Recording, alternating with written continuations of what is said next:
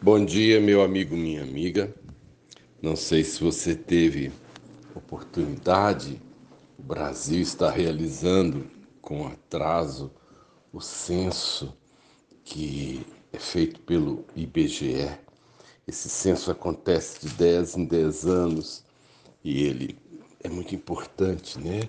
A coleta de informações que vão nortear as políticas públicas que vão dar também uma noção de como o país evoluiu, como o país caminhou nesse, nessa última década. É muito, são dados muito importantes. E eu estava ansioso por receber o, o, aquele, né, o, o funcionário que aplicaria o questionário. Minha campainha tocou e um moço se apresentou dizendo que ele era né, do IBGE e que ele queria se eu poderia responder então as perguntas do censo. Falei, lógico, botei o moço para dentro, sentamos no sofá, falei, vai ser uma conversa longa aqui. E eu fiquei ali na expectativa do que, que ele ia me perguntar e ele me perguntou o nome, data de nascimento, quantas pessoas moravam ali e perguntou se tinha menores, eu disse que não. Ele perguntou quantos banheiros tinha a casa, eu respondi. Ele pediu depois meu CPF e disse que estava pronto, que é, agradecia a minha contribuição. E eu falei: Uai, moço, é só isso que o senhor vai perguntar? Ele disse: existe um questionário padrão e, e outro mais detalhado, mas a distribuição é, é, é por sorteio, é alguma coisa assim. E foi embora.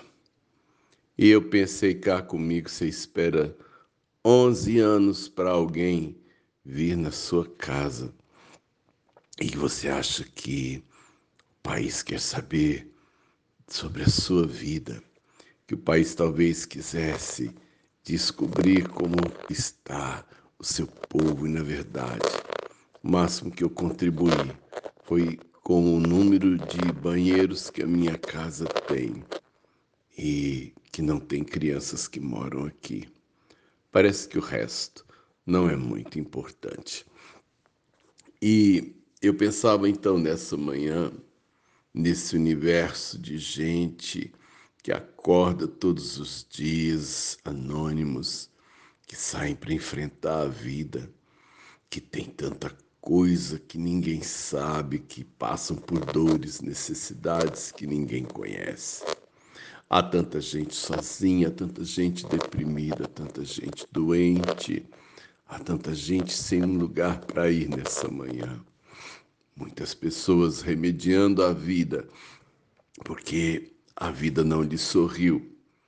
Muitas pessoas precisando ser achadas, descobertas, para que, de alguma maneira, elas pudessem ser conduzidas a um destino melhor. Mas é assim, muitas vezes nós somos é, investigados por aqueles que nos querem vender. Quando a gente é assim interessante a informática. Parece que meu celular agora escuta o que eu falo. Eu, eu, eu toco num determinado assunto e de repente começam a aparecer indicações, sugestões, é, é, tabela de preço de coisas que eu pesquisei. O mundo quer saber de mim para me explorar. O mundo quer saber de mim para me conduzir e me manipular. Mas pouca gente tem realmente interesse em saber como eu me sinto e do que realmente eu careço. Eu acredito que nós não estamos na vida por acaso. Deus nos pôs nesse universo enorme e existe uma razão para estarmos aqui. Cada um de nós ocupa um espaço num plano que muitas vezes nós não sabemos. E, na verdade, quem pode nos situar na vida Quem pode e precisa mesmo saber como estou, né? Como me ajustei, como me desajustei nesse contexto único que pode mesmo dar um sentido à minha vida é quem me pôs nela. Nessa manhã, então, eu tenho certeza que Deus está aqui do lado e perguntando: e aí, Sérgio, como estão as coisas? Como está o coração? Como estão os medos? Quais estão as perspectivas? Eu creio que Deus fazia o censo com Adão toda tarde. É chamada viração do dia. E na viração do dia o Senhor fazia o censo com Adão. Aproveite. Deus tem muitas perguntas interessantes para fazer. E eu tenho certeza que depois da conversa, Ele não vai te deixar frustrado. Sérgio de Oliveira Campos, pastor da Igreja Metodista Goiânia Leste, Graça e Paz.